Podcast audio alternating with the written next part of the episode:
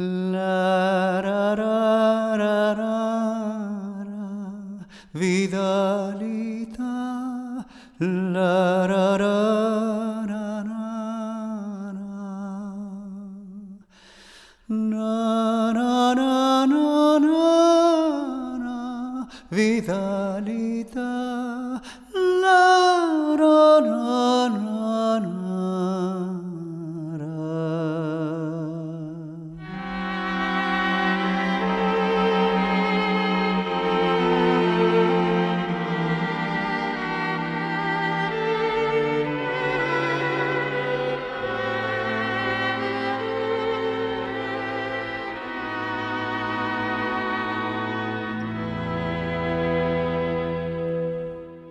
Hola, soy Jairo. En estos tiempos en los que, entre otros hechos destacables, las corrientes feministas han conseguido hacerse oír con fuerza, marcando tendencias que se van abriendo paso en los ámbitos laborales, entre otros, con la fuerza de un torrente, es bueno recordar algunos nombres propios de mujeres que a lo largo de los años se han destacado a fuerza de talento, pasión y trabajo, tres elementos que reúne en una misma persona, Rosita Melo.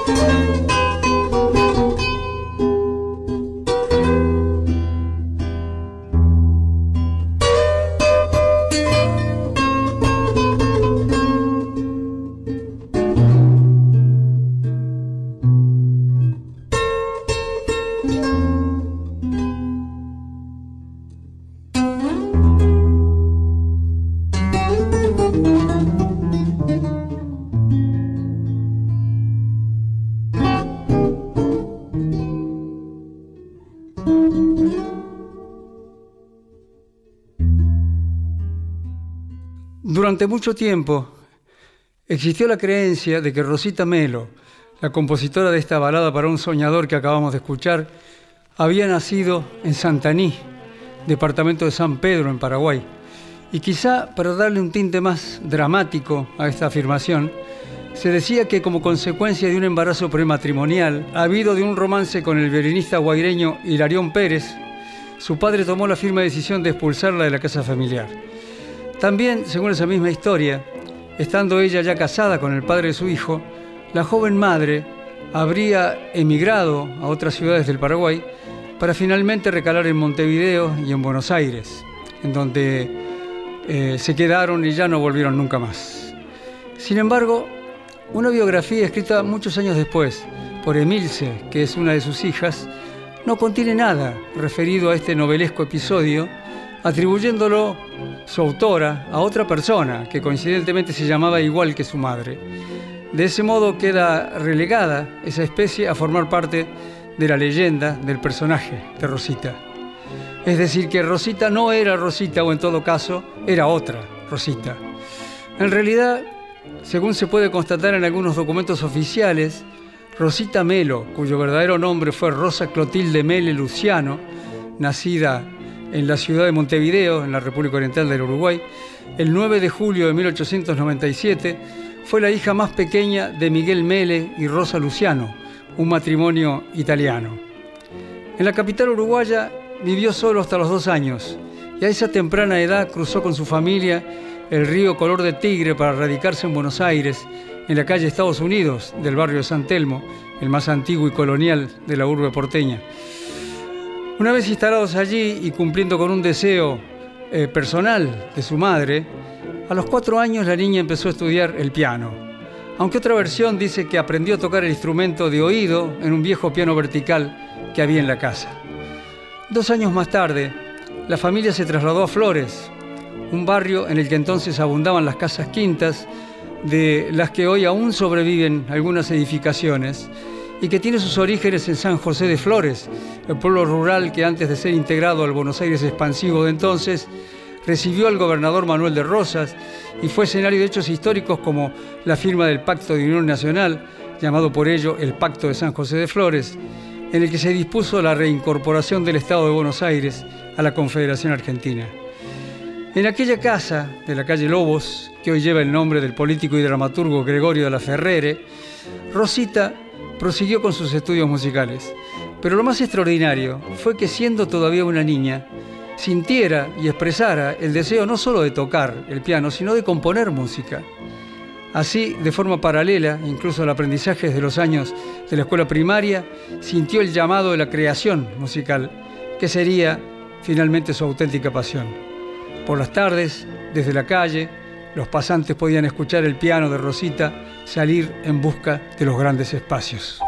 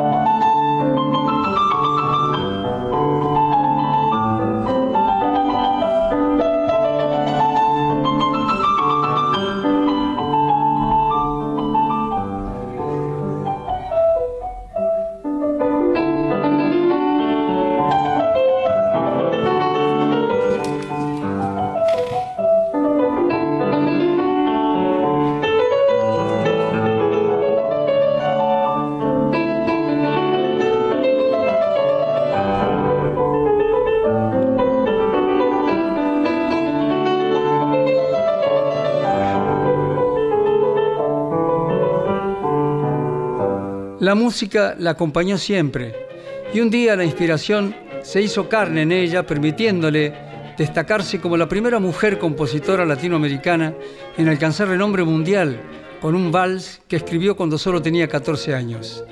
Es decir, que estaba en los albores de la adolescencia y, que quizás sin darse cuenta, como suele suceder en esos casos, alumbró aquel vals primogénito que se transformaría en una de las melodías más populares de siempre. No tenía letra, pero sí título. Se llamaba Desde el alma, un clásico. Continuó con sus estudios musicales hasta obtener el profesorado de, piano en el Conservatorio Thibaut Piazzini y siempre en Buenos Aires dio exitosos conciertos de música clásica y popular en los centros culturales más importantes de la época. Su vals se hizo famosísimo en una gran cantidad de versiones orquestales, desde la de Roberto Firpo, pasando por la de Horacio Salgán o la de Pugliese.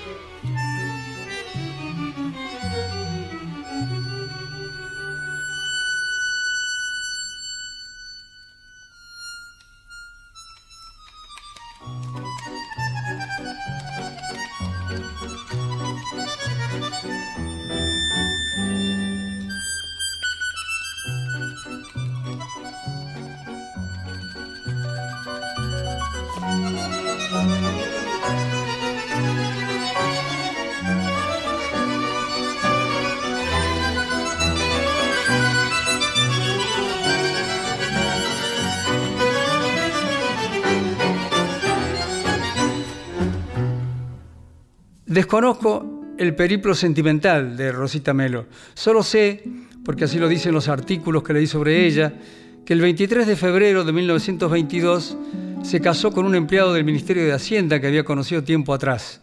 Se llamaba Víctor Piuma Vélez. Y pienso, esto es por supuesto pura deducción personal, que lo, que lo que lo atrajo a la joven pianista de aquel hombre fue su vocación artística, que se manifestaba a través de la poesía y de la escritura, pero también de la pintura que practicaba en sus ratos libres de manera autodidacta y, bueno, digamos que como un hobby. El carácter romántico de la joven pianista la inclinaba sobre todo hacia sus poemas, algunos de los cuales fueron publicados junto a otros en un libro que recogía una antología de poetas jóvenes en la que también figuraban obras de Alfonsina Storni y Alfredo Bufano, que era un gran amigo suyo, entre otros poetas de renombre. Alfonsina Storni incluso también vivía en una de las residencias del barrio de Flores y como ella, Piuma Vélez publicó sus poemas en las páginas culturales de diversos diarios y revistas. Era natural entonces que fuera él quien escribiera los versos de todas las composiciones de Rosita. Y en el caso concreto de la canción que nos ocupa, lo hizo muchos años después de la creación de la música. Suya fue, pues, la primera letra del famoso vals, un texto que partiendo del título, Desde el alma, estaba dedicado a la figura de la madre, y sus versos hablan sobre todo de una situación de arrepentimiento por lo que parece haber sido un supuesto olvido o abandono. Yo también desde el alma te entregué mi cariño, humilde y pobre, pero santo y bueno como el de una madre, como se llama Dios. Perdona, Madre mía, si me olvidé un instante de tus caricias, de tus tiernos besos, de todos tus ruegos, y así hasta sus versos finales en los que reitera, Perdona, Madre, si en un instante te olvidé, perdona, Madre, que tu recuerdo nunca borraré. Rosita Melo y Víctor Piuma vivieron varios años en el barrio de Flores, donde sufrieron la pérdida de su primer hijo que falleció al mes de nacer. Y tal vez fuera ese infortunio la razón que los llevó a dejar el lugar para instalarse en una casa quinta de la residencial Ramos Mejía, localidad que cotizaba hacia arriba en el suburbio oeste del conurbano bonaerense, y allí nacieron sus dos hijas, Evelía y Emilce Susana. Al llegar la etapa en, en, que la mayor de ellas debía cursar sus estudios secundarios y a la menor le faltaba poco para su ingreso en la primaria, regresaron nuevamente al barrio de Flores, con el que evidentemente mantenían una suerte de querencia. En esta oportunidad se instalaron en una casa de la calle Varela y fue ahí donde Rosita compuso sus últimas obras. Ese sería también su de definitivo port d'attache, su hogar para siempre, ya que permanecieron en él por el resto de sus vidas.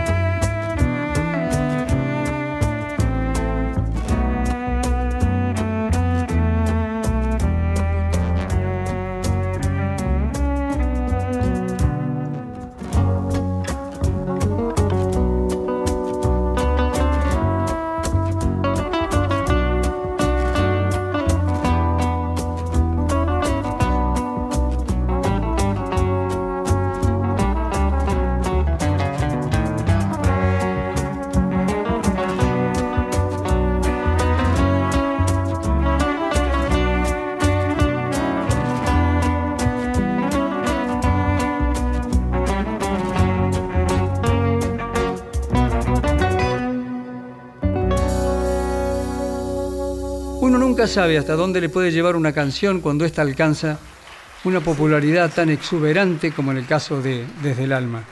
La obra parecía haber agotado todas las posibilidades que el éxito le había asignado, eh, dando a Rosita Melo un renombre tal que la llevó a ser designada como representante de la música en un acto realizado en el Teatro Colón en el Día de la Mujer, ocupando el palco correspondiente a Sadaic. El vals ya giraba en la ronda de los clásicos y no había formación orquestal que no lo tuviera en su repertorio. Sin embargo, en 1948 sucedió algo que doblaría la apuesta. Una mañana sonó el teléfono de su casa y del otro lado de la línea una voz templada preguntó por ella. Quisiera hablar con Rosita Melo, dijo. Soy Homero Mansi.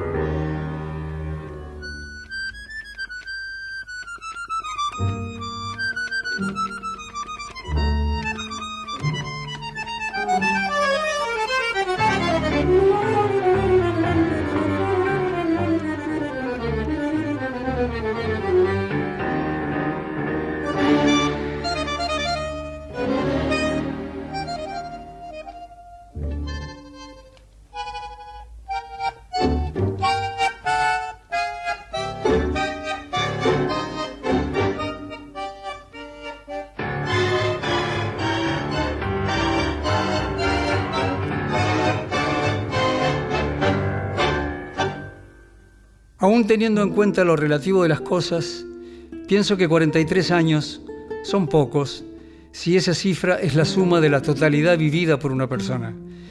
Y si se está de acuerdo con aquello de que somos lo que hacemos, coincidiremos en que Homero Mansi, que murió a los 43 años, pese a eso, tuvo una vida extraordinaria, una vida tan prolífica como sorprendente. En una oportunidad, caminando por Estambul, comentábamos con Horacio Ferrer sobre aquellos grandes hombres que quizá, intuyendo la fatalidad de una existencia breve, sienten la necesidad de apurar el paso y trabajan a destajo para llevar a buen puerto sus proyectos porque ven en el tiempo una suerte de perseguidor implacable que les viene pisando los talones. Basta recordar que Mansi, aunque nunca publicara un libro, fue un gran poeta y un extraordinario autor de letras de tangos, valses y milongas inolvidables. Cuentan que una vez, refiriéndose a por qué no se volcó decididamente al género literario, él le dijo a un amigo que en lugar de ser un hombre de letras, él había preferido escribir letras para los hombres. También fue profesor de literatura, dramaturgo, periodista, guionista y director de cine, y en otro dominio, un fervoroso militante político. Bueno, y en cada una de esas actividades tuvo además una actuación destacada. Hay que recordar que nació en Añatuya, en Santiago del Estero, en 1907 y vivió allí hasta los nueve años. Era el quinto de los ocho hermanos Mancione. A propósito del nombre de Añatuya, donde tuve la ocasión de cantar en un par de oportunidades, tiene dos acepciones. La más aceptada es la que viene del quichua y en castellano significa zorrino. La segunda proviene de dos voces guaraníes, Aña, que en castellano es diablo, y Tuya, que significa viejo. Unidas forman diablo viejo. Convengamos en que es algo más enigmático y esotérico que el simple zorrino. Mientras que su padre, un modesto hacendado llamado Luis Mancione, permanecía en Añatuya, su madre, Ángela Prestera, que era una entrerriana de Concepción del Uruguay, se trasladó a Buenos Aires y se llevó a Homero con ella.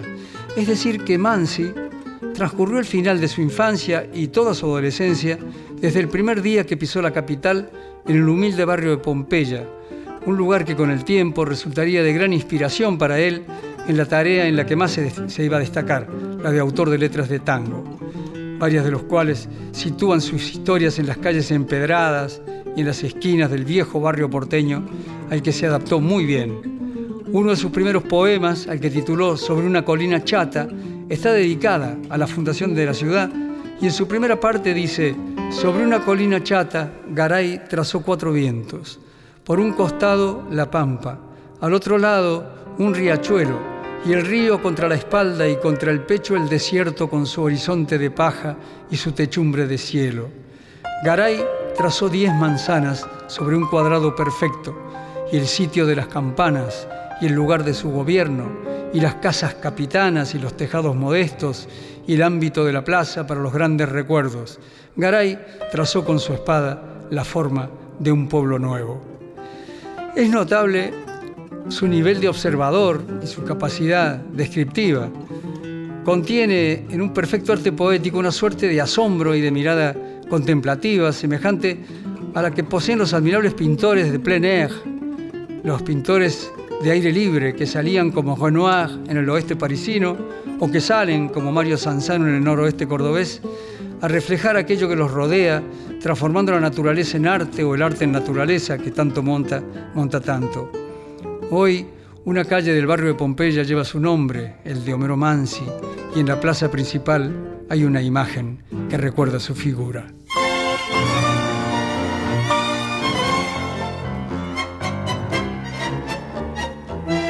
Un pedazo de barrio allá en Pompeya durmiéndose al costado del terraplén. Un farol balanceando en la barrera y el misterio de adiós que siembra el perén. Un ladrido de perros a la luna, el amor escondido en un portón. Los sapos redoblando en la laguna y a lo lejos la voz del bandoneón.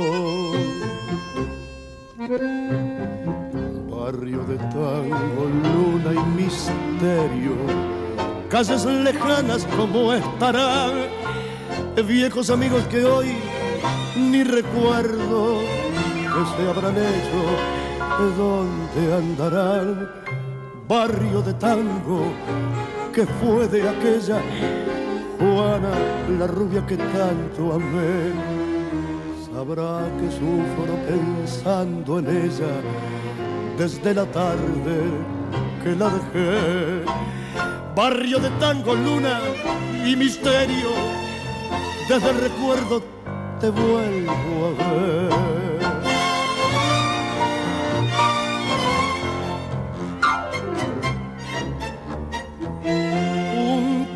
De silbidos allá en la esquina, el codillo cenando el almacén y el dramón de la pálida vecina que ya nunca salió a mirar el tren. Así evoco tus noches, barrio tango, con las chatas entrando al corralón. La luna chapaleando sobre el fango y a lo lejos la voz del bandoneón. Barrio de tango, luna y misterio, calles lejanas como estarán, viejos amigos que hoy ni recuerdo que se habrán hecho, dónde andarán. Barrio de tango que fue de aquella Juana la rubia que tanto amé. Sabrá que sufro pensando en ella desde la tarde que la dejé. Barrio de tango, luna y misterio, desde el recuerdo te vuelvo a ver. Aunque su relación con la música ciudadana fue siempre muy genuina y constante, Mansi no dejaba pasar la ocasión de destacar su filiación provinciana y en ciertas ocasiones llegó a firmar algunas obras con el seudónimo de Arauco, que significa rebelde en quichua. Y pienso que lo hacía para enfatizar su afinidad con la identidad santiagueña. Seguramente en ese sentido iba también su deseo de pasar los periodos vacacionales en su ciudad natal, Siendo aún adolescente, se vinculó al teatro, escribiendo, dirigiendo y actuando en pequeñas compañías barriales. Y cuando llegó el tiempo del estudio y con él el de la madurez prematura, que lo llevaría a incursionar brevemente en el periodismo, y alcanzado el grado de preparación óptimo, trabajó como profesor de literatura en dos colegios nacionales. Pero su manifiesto apoyo a la reforma universitaria que se gestó en Córdoba le costó ser expulsado de ambos puestos de enseñanza. Entonces se volcó enteramente al arte, creando una compañía de danza con la que probó por primera vez el sabor agridulce de las giras. Ese contacto andariego con los géneros folclóricos lo estimuló y lo retrotrajo de alguna manera a las fuentes de la infancia. Pero de todos modos, prevalecía su familiaridad con el arrabal porteño que se hizo fuerte en él desde su adolescencia, que es cuando la vida perfila el futuro, además. ¿no? José González Castillo, padre del también poeta y autor Cátulo Castillo, que era uno de sus amigos, fue quien, viendo sus condiciones naturales, ejerció sobre él gran influencia a la hora de inclinarse por la literatura. Y mientras tanto, empezaron a brotarle como agua de manantial letras eh, como la de Milonga del 900, con música de Sebastián Piana, que según dicen marcó la renovación del género, o la de Milonga Sentimental, que luego grabaría nada menos que Carlos Gardel, sin olvidar por supuesto la de sus tangos, Romance de Barrio y Malena, con música de Lucio de Mare, que estuvo dedicada a... Mm, bueno, eso continúa siendo aún hoy eh, un enigma, un enigma sin descifrar. Eh, en una escena de su documental Homero Mansi, Un poeta en la tormenta, Eduardo Español lo plantea la siguiente discusión en torno al tema. Voy a ofrecerles el estreno de un hijo de mi pobre inspiración. Malena. Malena canta el tango como ninguna y en cada verso pone su corazón. A suyo del suburbio su voz perfuma. ¿Escuchaste el tangazo que le escribió Homero a, a la Maizani? ¿Cuál? ¿Cómo cuál? Malena. No, petizo, no. Ese tango se lo dedicó Barbeta a una corista del Maipo. Malena, canta el tango con voz de sombras. Malena tiene pena de bandoneón. ¿De qué están hablando? ¿Sabes a quién le escribió Mero? Malena se la escribió a una señora llamada Torterolo, brasilera, que la escuchó cantar en Venezuela. Torterolo brasilera y en Venezuela. ¿De qué estás hablando? En Venezuela, México. Claro, México. Tu canción tiene el frío del último encuentro. Tu canción se hace amarga en la sal del recuerdo. Se enamoró, se enamoró la... Omar. Nelly Omar, no hay ningún tipo de duda. Mansi le compuso Malena a Nelly Omar. Piensen, razonen y se van a dar cuenta que es así. No hay duda. Tus ojos son oscuros como el olvido, tus labios apretados como el rencor. Me dijo Cátulo Castillo que cuando estuvo con Homero en México, ¿Viste que estuve en México? pará, pará, pará, pará, espera. una mina que cantaba como los dioses. ¡Te dije! No, pará. Y eso la hizo acordar a Nelly Omar. ¿Qué dije hoy? ¿Qué dije No, hizo acordar, ¿Qué no dije? que ver. Exactamente, Vos exactamente. fuiste al teatro conmigo, petizo. Vos viste vino que era y colorada. ladran los fantasmas de la canción. Malena canta el tango con voz quebrada. Malena tiene pena de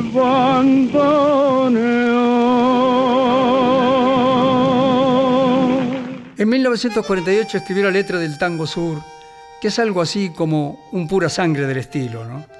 Ernesto Sábato dijo alguna vez que cambiaría toda la literatura que había escrito por ser el autor de Sur. Conmovedor el autor de Sobre héroes y tumbas en este caso. ¿no? Y es que Sur resume, de alguna manera, la profunda relación que puede desarrollar un hombre con el lugar que lo ve crecer o que lo ha visto crecer. El barrio es un árbol y el hombre es su fruto. Además, Sur tenía música de Aníbal Troilo, que fue como un hermano para Mansi. Troilo, a quien su padre apodaba Pichuco y que usaba un peinado reflectante a lo Gardel, tocaba el bandoneón con los ojos cerrados, que es como se debe tocar el bandoneón, cerrando los ojos y abriendo el corazón. Una copa con Aníbal Troilo no es lujo que nos podemos dar todos los días, nosotros tampoco. ¿Cómo está, maestro? No me hable de copas porque tengo mala fama yo y, señora se puede enojar conmigo. Muy bien esta vez, muy bien. Maestro, Estoy 20 muy años. bien y un poco contento y un poco triste. Triste porque hoy hace 20 años que se fue la mitad de mi corazón, Su amigo. mi hermano. Y contento porque hoy se le hace justicia a un hombre de letras que hizo del cine y de la canción una cosa muy importante. Usted, maestro, va a estar inaugurando la plaza que lleva el nombre de Homero Mansi. Así es, sí. Sí, vamos a estar todos. ¿Qué recuerda de él? Una sola cosa, lo primero. Lo que recuerdo de él, bueno, un día que vinieron con Cátulo Castillo a hacer empanadas en mi casa. Y entonces dejaron la harina hasta en las arañas. Y se puso un pijama mío que lo tuve que tirar. Del aceite y la harina que tenía. Era mejor escribiendo, ¿cierto, Homero, que, que cocinando? Y queriendo.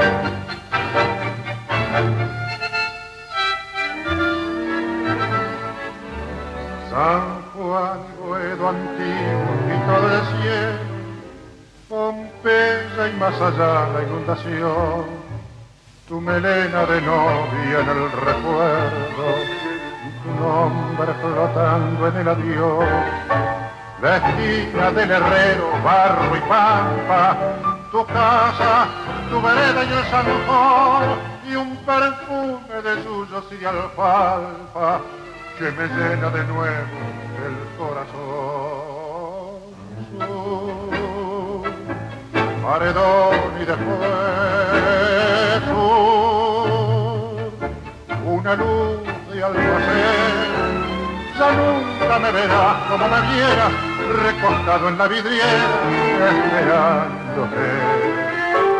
Ya nunca alumbraré con las estrellas nuestra marcha sin querellas por las noches de Pompeya, las calles y las lunas suburbanas y mi amor en tu ventana, todo ha muerto, ya lo sé.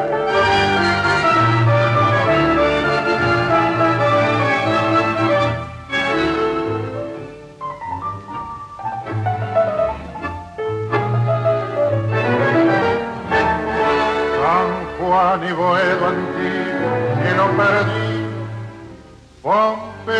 Y al llegar al terraplén, tus veinte años temblando de cariño, bajo el beso que entonces te robé, nostalgia de los años que han pasado, arena que la vida se llevó, pesadumbre del barrio que ha cambiado y amargura del sueño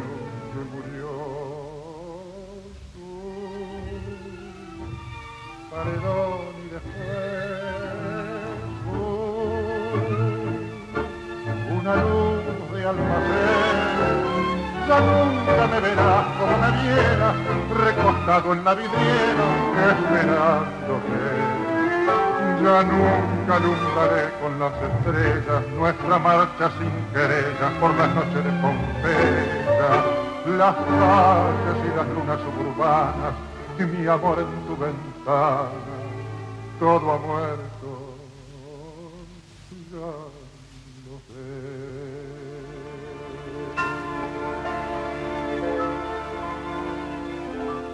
Mansi fue uno de los fundadores de Forja, Fuerza de Orientación Radical de la Joven Argentina, junto con, con Arturo Jaureche, Luis de Lepiane y Raúl Escalabrini Ortiz. Nosotros no somos ni oficialistas ni opositores, somos revolucionarios, afirmaban. Criticó la política del gobierno durante la llamada década infame y puso en evidencia los efectos nocivos de la introducción de capitales extranjeros en el interior con frases como Santiago del Estero no es una provincia pobre, sino una, provincia empobrecida. Por cosas como esta fue expulsado de la Facultad de Derecho. En esos años de fuego escribió mucho y formalizó su incursión en el cine. Lo hizo musicalizando algunas películas primero, escribiendo guiones, entre ellos el de Nobleza Gaucha o Donde mueren las palabras. Adaptó para el cine en colaboración con Ulises Petit de Murat La Guerra Gaucha de Lugones. Y ese mismo año fundó, junto con Petrone, De Mare, Sebastián Chiola y García Smith, la productora Artistas Argentinos Asociados, que fue un auténtico pilar de la cinematografía nacional. Tres años antes de su muerte, en 1948, escribió y dirigió Pobre mi madre querida, y es entonces cuando volvemos al final de la primera parte del programa y a esa misteriosa llamada telefónica. Quisiera hablar con Rosita Melo, dijo una voz. Soy Homero Mansi quería pedirle autorización para incluir su vals desde el alma en la película que estoy filmando. El protagonista es Hugo del Carril. Pero además, aduciendo necesidades de guion, le preguntó si estaría dispuesta, Rosita, a que se introdujeran cambios en la letra de la canción. Y ahí quien intervino fue el esposo de ella, Víctor Piuma, que era el autor de la letra. Escuchó el argumento de Mansi y dio su consentimiento.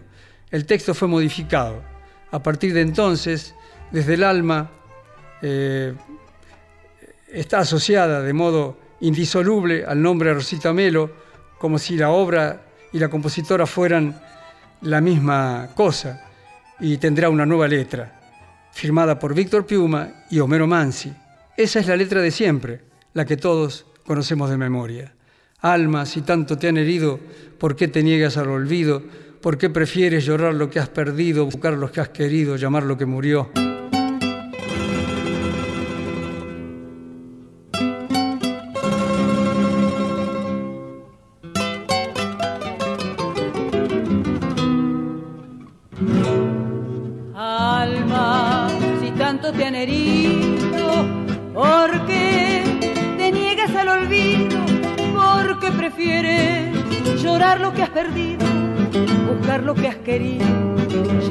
Que murió?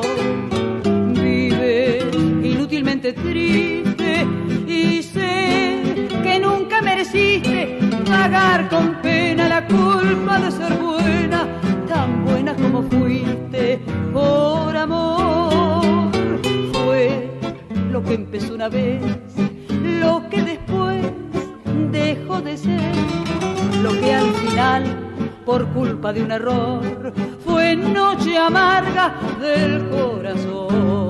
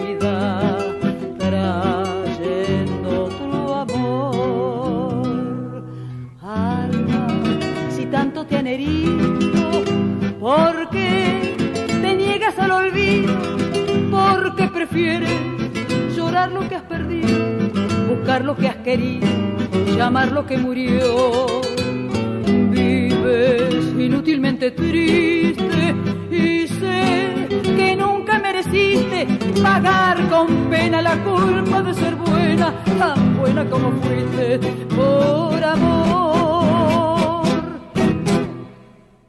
Así, con la eterna desde el alma, en la versión de la no menos eterna Nelly Omar, nos despedimos hoy. Queda flotando en el espacio la pregunta de si habrá sido ella o no la famosa Malena de la que habla Mansi en el tango que escribió con Demare. Festejamos las voces únicas del polaco Goyeneche y de Edmundo Rivero y el bandoneón y la orquesta de Aníbal Troilo. También la agrupación musical Dos Amigos en Company y el piano de Rosita Melo, la mujer que le regaló a la historia una de las canciones más populares de todos los tiempos. Hasta la próxima. Abrazos para todos, de mi parte y de Jaco González, que está aquí haciendo malabares con la técnica.